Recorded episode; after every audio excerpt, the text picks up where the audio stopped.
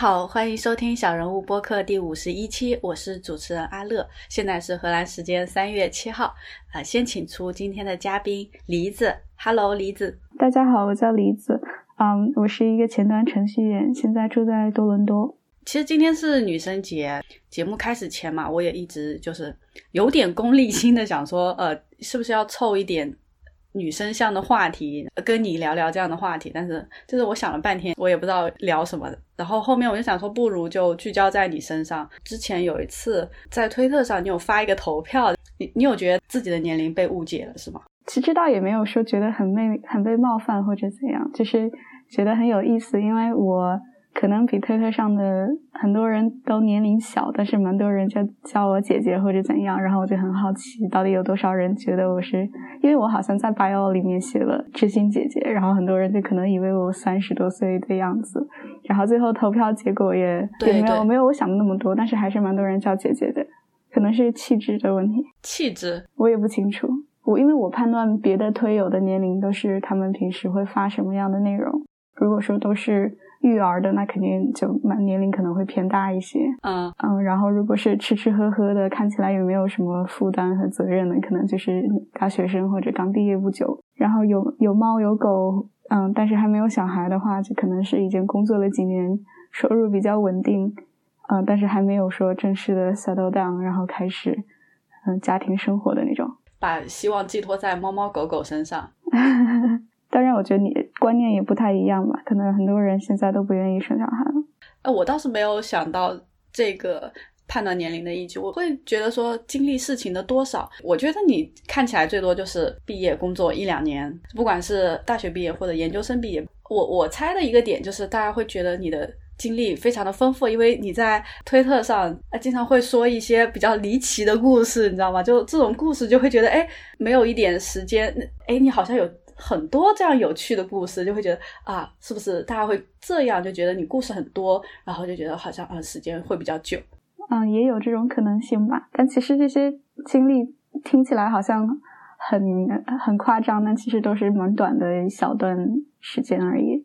就一段一段的小故事，就是你社交状态上给人的感觉，给我的感觉吧，就是一个很有故事性的。然后我会觉得你很好奇，这个女生身上会发生这样的故事，是好的故事，不是那种很糟糕的境遇，就是可能在你的价值观的取向下，它最终变成了一件好的事情。我会有这种感觉。嗯，我觉得目前为止做的大部分决定都还比较正确，没有让我觉得超后悔的。那你有觉得哪一个决定你你比较难做吗？我觉得应该是当时决定在就本科毕业之后决定去读厨师学校，然后来加拿大吧。就是来加拿大还是蛮蛮好选的。就当时一心就想移民，然后在澳洲啊、美国啊、新西兰啊、加拿大之之间挑了一下，最后发现加拿大的政策比较友好，然后就来了。但是主要还是当时到底是要读硕士还是？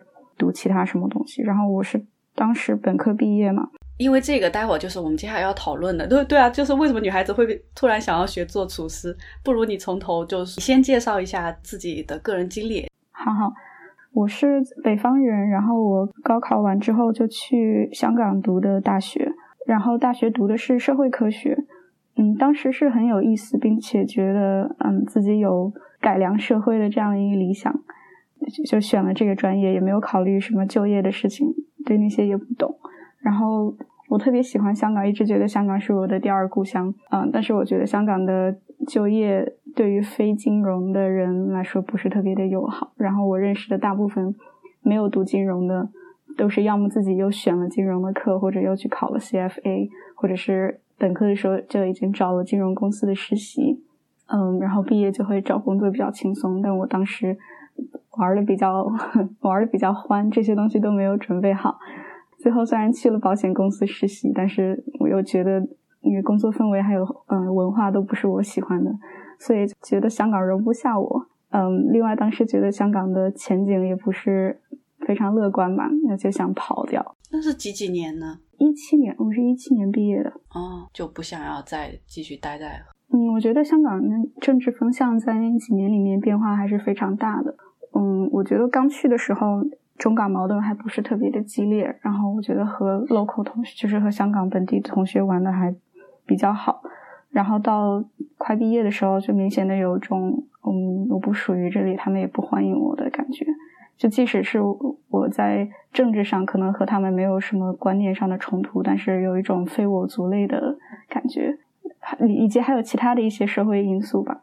就比如我觉得香港总体文化比较偏保守，然后对于 LGBT 啊这些都不是特别的开放吧，而且想去一个文化上更宽容、更多元的环境。嗯，然后去的对，然后我就在各个比较。嗯，移民政策相对友好的国家之间选了一下，然后澳洲啊、新西兰、加拿大主要是这几个。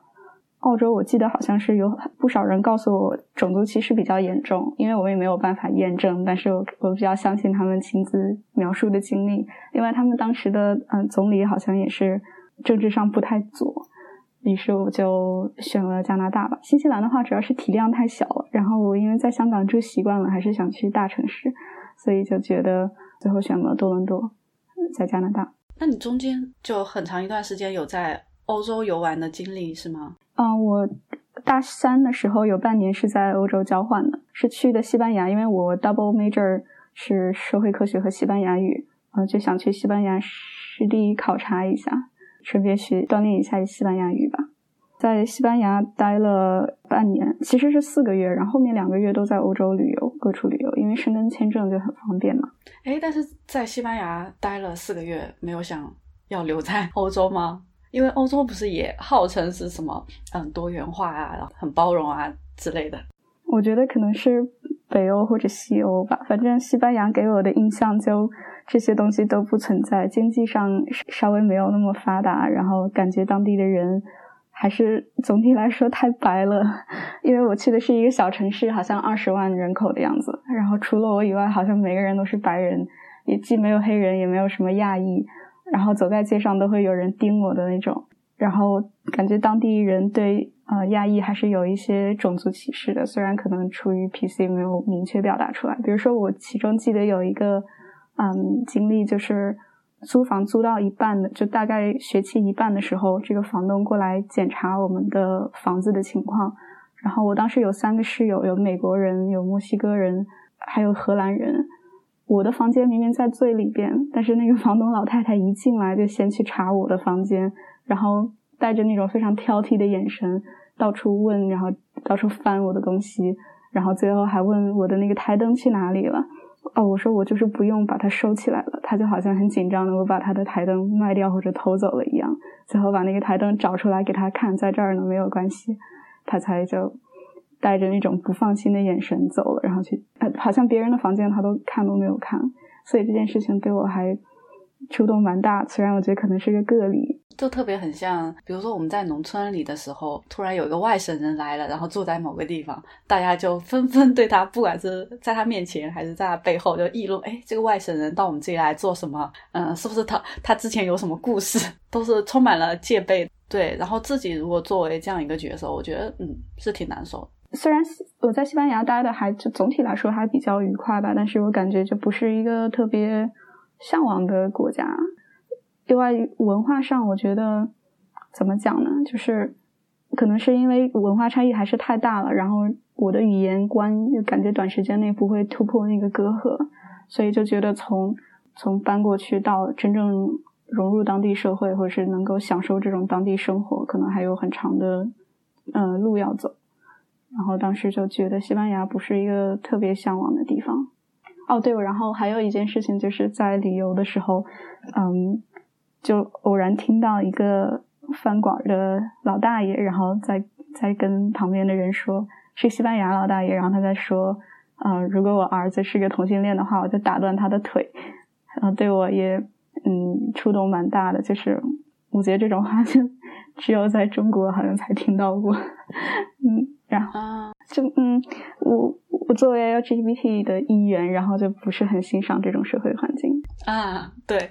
嗯，在交换结束之后，就去欧洲各个国家玩了一圈嘛。其实主要是去了嗯大城市，像嗯柏林、巴黎、巴黎这种大城市。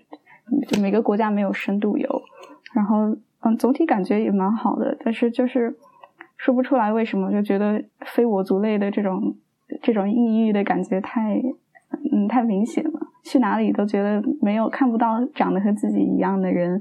这样听起来好像是很矫情，但是我觉得这种感官上的冲击还是比较大的。我觉得确实就是在旅游的时候，你能明显的感觉到，哎，我来这玩我很开心，但是你要让我住在这儿，就我没有这样的想法。就其实有的时候界限还是挺明确的。对，没错。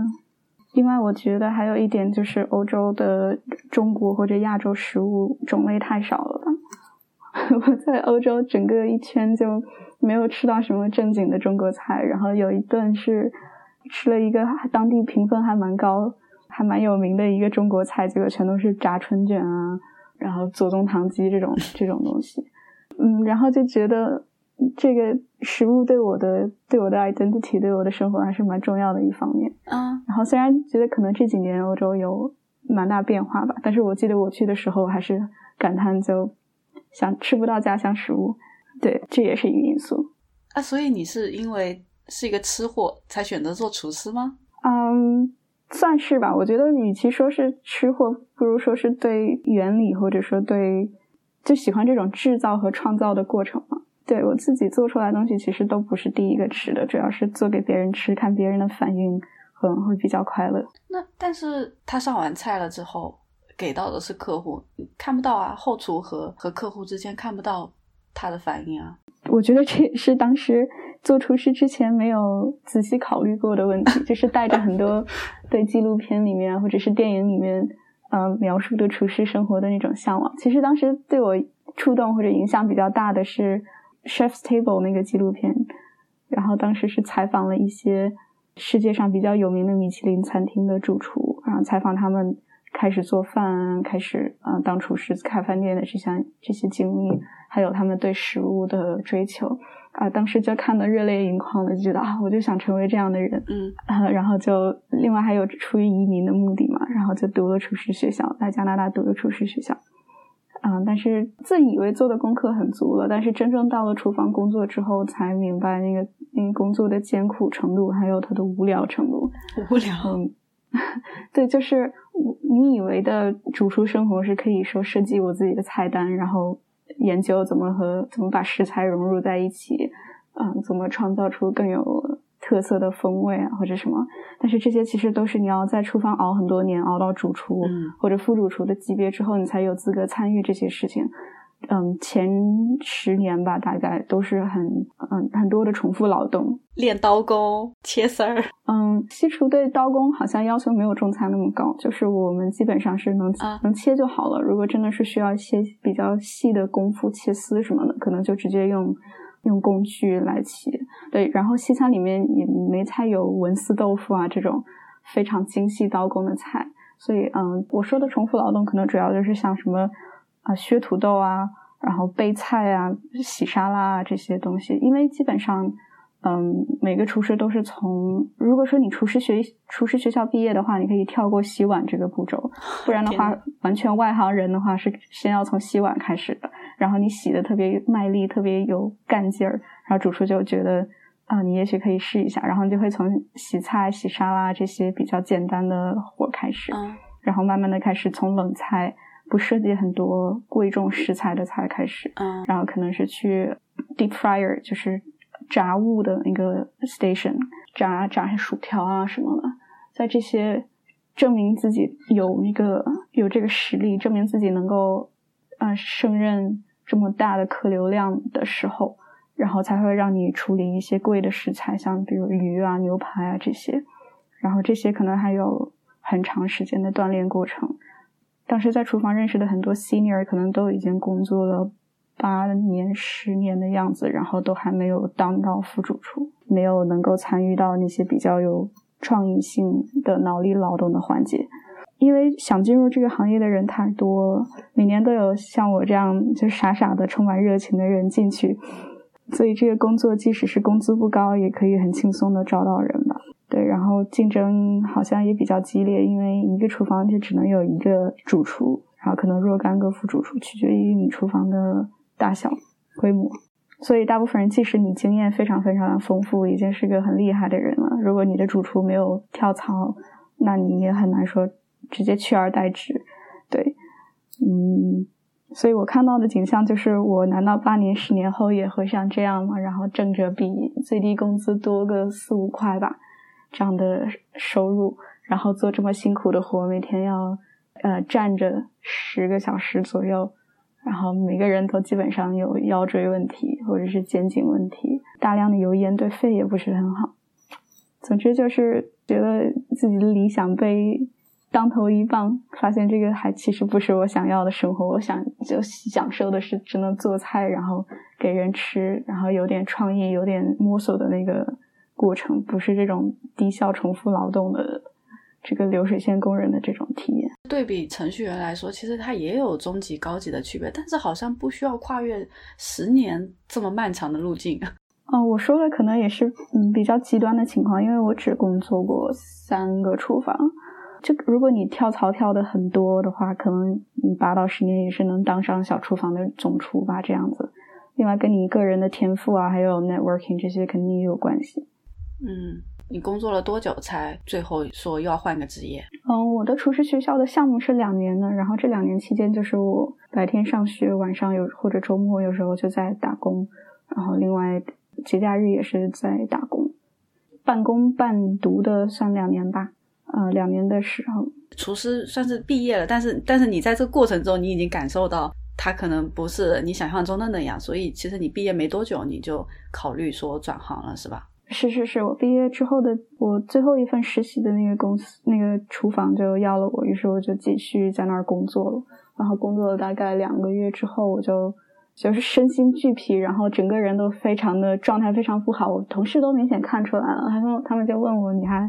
你还好吗？就感觉你最近状态有点奇怪，好像很易怒。呃，我当时确实是特别暴躁。然后我们当时正好正在嗯领导层在换班，然后新上任的主厨就非常的苛刻，经常骂我什么的。我就说你再骂我一句，我就我就辞职。就经常会爆出这种嗯话。嗯，对。然后我后来想想，如果说我每天都处于这样的状态，说明我可能真的不是在正确的、适合自己的环境里。嗯嗯。然后当时正好是，也很巧，是刷 Instagram 的时候看到一个培训班的编程的培训班的广告，就说什么你想年收入多少多少吗？来读我们这培训班吗？我当时是啊，这怎么可能有这种好事？所以以为是什么骗子，就就无视了。但是在我最想转行的那个时候，第一想到的确实还是真是这个广告，然后就去他们的官网，呃，去看了一下，发现口碑什么的都还不错，也不是很很像骗子，所以就决定先去他们学校看一下，跟他们的招生的人聊一聊，嗯，然后总体印象都很好，除了价格有点贵以外，没有什么毛病。嗯，他们是有这种 part time 课程，就是像呃 introduction 一样的。简单的带你学一下 HTML、CSS，然后 JS，嗯，然后另外还有就是全天候 full time 两个月的，嗯，这个培训班转行的项目，所以我就先学了一个比较简单的。就暂停一下，就是你当时收到 software engineer。你觉得专业就是像骗人吗？还是说这个培训班像骗人？哦，主要是培训班像骗人，因为我对所有这种看起来好像很厉害、很美好、很简单的事物都有点警惕，因为我觉得肯定有什么我不知道的代价。哦，我记得当时那个广告其实是他们的第一批一一块钱学费，然后找不到工作就不用交钱的这样的一个宣传，就是说你毕业之后如果找到工作，有百分之二十还是多少，我我不记得了。工资交给他们当成你的学费，然后找不到工作的话，就相当于没交学费这样的一个项目，就主要是对那些中低收入或者是没有收入的人来做的宣传。对，然后我是觉得这个听起来太美好了。我其实对厨房生活另一点不满，就是我觉得我的脑力或者说我的。智力没有得到充分的运用。对对对，虽然这么想有点精英主义，但是又觉得自己读了这么多年书，上很好的大学，结果出来每天洗菜，就还是觉得有点对不起自己所受的教育，觉得自己还是能发挥一点更多的价值吧。毕竟还是改良社会的理想嘛。对 对对，虽然现在也谈不上改良社会了，给资本家卖命，就是改良自己周遭的社会。对，但是感觉是脑力上是有得到了一点，得到了一点锻炼。那让我们再回到之前的那个这个培训班里面找到工作，还是说自己去找工作的呢？嗯，这个培训班就是会给你一些找工作的技巧的呃 workshop，就怎么写简历啊，怎么写 cover letter 啊，怎么 networking 啊这些东西，然后包括他自己有一些校友的资源也会剖出来。嗯，但是找工作这个过程是还是自己实现的。自己去申请，自己去面试什么的，他顶多给你一些帮助，但是他没有办法给你实习机会或者工作机会。嗯，然后我自己是投了二百多份简历吧，二百多份，对，二百多份简历，但是很多都是随便投的，就是我没有像那个职业中心的老师培训的那样，就是你一定要把简历写的。嗯，customized 就给每家写不同的简历，然后 cover letter 要每家都有不同的针对性，我才懒得搞那些。我试了大概五六个，发现并没有什么效果。嗯，然后我就决定还是以量取胜，总有一个可能会对我感兴趣的。那投了二百多份，嗯，好像收到了五六个回复吧，我不记得，因为有两个是那种特别小的，只有一两个员工的初创公司，所以甚至都算不上是面试，就大概和创始人聊了一下这种。所以应该是一共四五个这种面试吧，然后就真正正式的面试可能就三个，然后三个都过了，就纠结了一下，最后选了一个稍微大一点公司的 offer，很不错哎。那你现在有觉得就是那个培训班的美好的幻象 有破灭吗？还是说哎真的有这种好事啊？嗯，就培训班，我觉得它的宣传。是没有没有骗你的，也没有在撒谎，但是他隐瞒了一些嗯事情，比如说找工作有多难，或者是你没有 CS 的背景，没有专业本科的背景，作为一个培训班的人转行找第一份工作有多难，还有这个转行之后的收入也没有他们宣传的那么高。另外就是他们他们说的那个嗯没找到工作就不用给学费的那个项目。虽然是真的，但是如果你真的找到工作之后，要给他们的那一部分太大了，比你直接交学费要高很多。当然这是赚钱的套路了，但是就感觉你刚转行的第一份工作肯定很不容易，然后你又要拿出一大部分给这个学校，就对你的生活品质可能还是有挺大的影响。当然这些也算不上他的过错吧。还有就是就业率，他把一些 contractor 就可能两个月的 contract。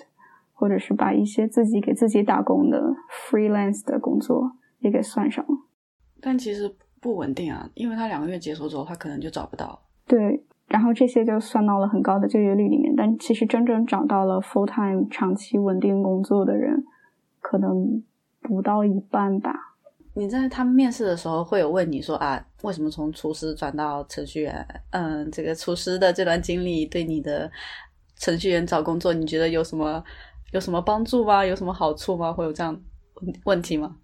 嗯，这种问题肯定是有的，几乎每个人都会很好奇。因为我我的简历上是空的，除了一段除了几段饭店工作的经历，就就是一个培训班了，没有任何实战的经验，算是。所以每个人都要都会问你为什么想从厨师转到程序员这么大的跨度。我基本上就是把我刚刚跟你说的那些。吐槽了一下，当然没有那么负面，主要是说一些啊，我觉得，嗯，什么智力得不到发挥啊，或者是什么觉得这个工作还可以更有创造力一点，就说的稍微正面一些。就嗯，没有提什么钱太少这样的问题。然后你要说这个厨师经历对找工作有什么帮助的话，可能我觉得没什么帮助吧，可能阻碍更大一些。但是某一方面也证明了是个。意志力很强的人，就是说转就转了，然后嗯，行动力比较强嘛，或者是在厨房工作，说明的比较能吃苦，大概这样的一些嗯特点。其实我觉得像你这样算是比较成功的案例了，但是就是到底要不要鼓吹大家都去学程序员呢？其实我有的时候会比较困惑。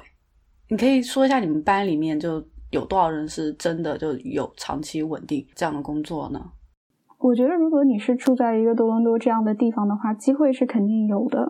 只要是你嗯努力，然后学的还不错的话，肯定是能够找到工作的。但是我个人不鼓励，嗯，说每个人都去转程序员。主要是我觉得没有一个工作是适合所有人的。我现在做程序员还比较开心，但是不代表每个人都适合。我觉得有一些人可能就是天生不喜欢写代码。或者有一些人就是不喜欢一直坐在电脑前和和嗯代码打打交道，等一下等些这些，就每个人不一样吧。所以我觉得，与其鼓吹说嗯，每个人都去转程序员，不如说是鼓励每个人都去探索一下自己可能会感兴趣的职业方向。就算是说觉得互联网收入比较高，工作和 work-life balance 比较好，互联网也有很多其他的职位，可能像 UX design 啊、PM 这些，所以我觉得未必说非要通过转程序员的方式来进入互联网行业。最重要的一个认知就是这条路肯定是很艰难的。没有那么容易，那你如如果觉得困难，你就放弃了，那肯定得不到你想要的。对，是需要很多努力。我觉得这个转行的难度被很多人的描述给降低了，就是很多人说的，好像你只要读了一个 CS 学位，或者只要读一个培训班，然后出来就找到就找到工作了。但其实这中间很多的困难，比如说找工作的时候被受到了很多拒绝，很多人对你资历的不认可。嗯，这些都都被缩小了。其实大家都是在这个中间，在这个后面有付出很大的努力。我觉得你肯定也是，就是投了两百多封简历，对吧？最后就拿到嗯四五个面试的机会，但但最后好在还是有好的结果嘛。对，但我觉得我也是运气算比较好的。嗯，我同期的话有一些同学是直接找了六个月左右工作都没有。没有音讯，然后就直接放弃了，或者回到老本行了，或者是读其他的东西了。然后我那一届还是没有 COVID，然后 COVID 之后，这个嗯困难就更严重一些。嗯，对，尤其是那个时间段，确实很多公司都没有在招人。对，没有招人，而且很多公司没有办法适应 remote 的环境。目前能看到的话，你对现在的工作还是挺满意的咯。嗯，对，挺满意的。也许会考虑跳槽吧，但是目前来说没有太多可以抱怨的地方。我工作这个公司是一个，你可以理解成大型外包吧，虽然它叫咨询公司，就是每几个月都会换一个组，换个 project，然后所以你的生活质量完全取决于你在什么样的组做什么样的嗯工作，接触什么样的 stack。但是就算不愉快，他也会很快就走啊，可能六个月这个项目就结束了，是吗？嗯，基本上是吧。我觉得有长期一点的，但是中间你也可以申请调换。然后我有我有一部比较特别有意思的组，然后觉得每天都在学新东西。嗯，也有过特别没意思的，就是把所有的东西都变成一个可以重复调用的库，然后每天的工作就是怎么去 config 这些库，所以也很无聊。有听你说是之前。在学校里做一些字幕翻译的工作是吗？其实不是在学校里，是蛮巧的。我平时比较喜欢看王刚的视频，就美食作家王刚。然后我记得是前两年的时候，可能一七年左右吧，一七一八年的时候，然后有一条评论在说我们在为王刚师傅做字幕，然后欢迎加入，我就去扫码进了那个群，然后有一些比较志同道合的人，嗯，其中一个是个 Google 的程序员。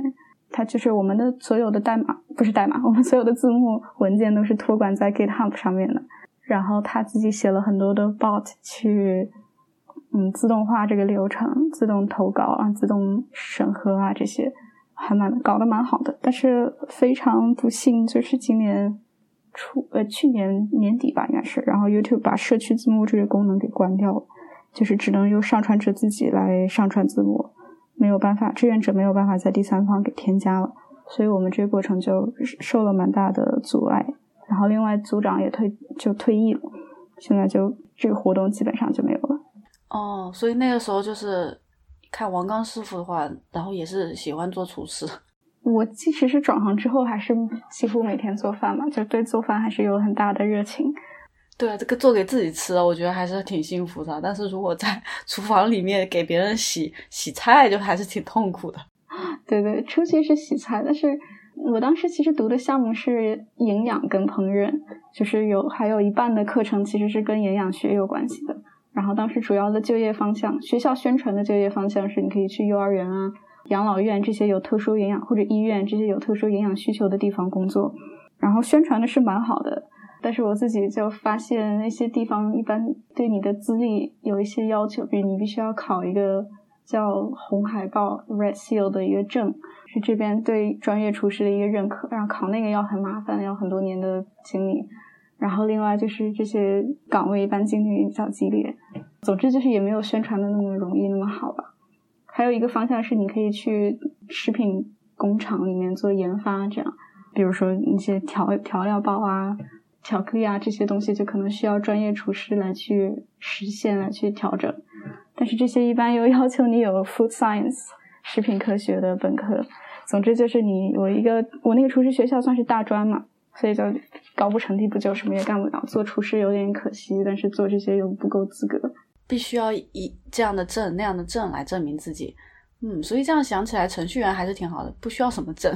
对，我觉得这一点就我其实还是没想到，找工作的过程中，很多人对这个培训班的资历是完全不在乎的。当然有很在乎的公司，但是一般直接简历都会不给你过，就不会给你面试。给我面试的这些公司基本上都没有说觉得没上过 CS 有什么问题，好像很多人都是这么过来的。我现在的很多同事都是没有 CS 背景，背景好像没有那么重要，不管你大专还是博士，你你转行过来你就是一样平等的，就是你你只要能完成工作，你会写代码，你会编程，你会解决问题，就你就是有能力的。对，而且其实一些就是稍微低端一点的职位。就可能刚入门的那些，你根本不需要什么复杂的 CS 知识。就有一些 CS 的本科的实习生到我们这边来，就发现他们写代码写的甚至还没有我写的好，因为他们学的可能都是一些非常呃高级的知识，然后用不到这么简单的事情上面。刚刚你说你们字幕组的，那说明你一开始的时候。你有学过 Git 来做这种协同的操作啊？已经具备一点程序员的基本技能了 啊！就是很小的时候，其实就已经接触过代码，然后包括因为家里八九年的时候就已经买了电脑，所以对电脑还是非常熟悉。就这么多年，基本上就是在电脑前面长大的，所以从厨师到程序员这个跨度其实也没有那么大，还是自己熟悉的东西，就是多了一点点写代码这个技能。最后，感谢李子跟我们分享他整个从香港到欧洲到加拿大，从厨师到程序员的一个心路历程。最后，如果大家对李子感兴趣的话呢，就可以在网络上找到他。那梨子，你可以说一下，大家可以在哪里找到你吗？嗯，我主要是在 Twitter 上面活动，然后我的 ID 是。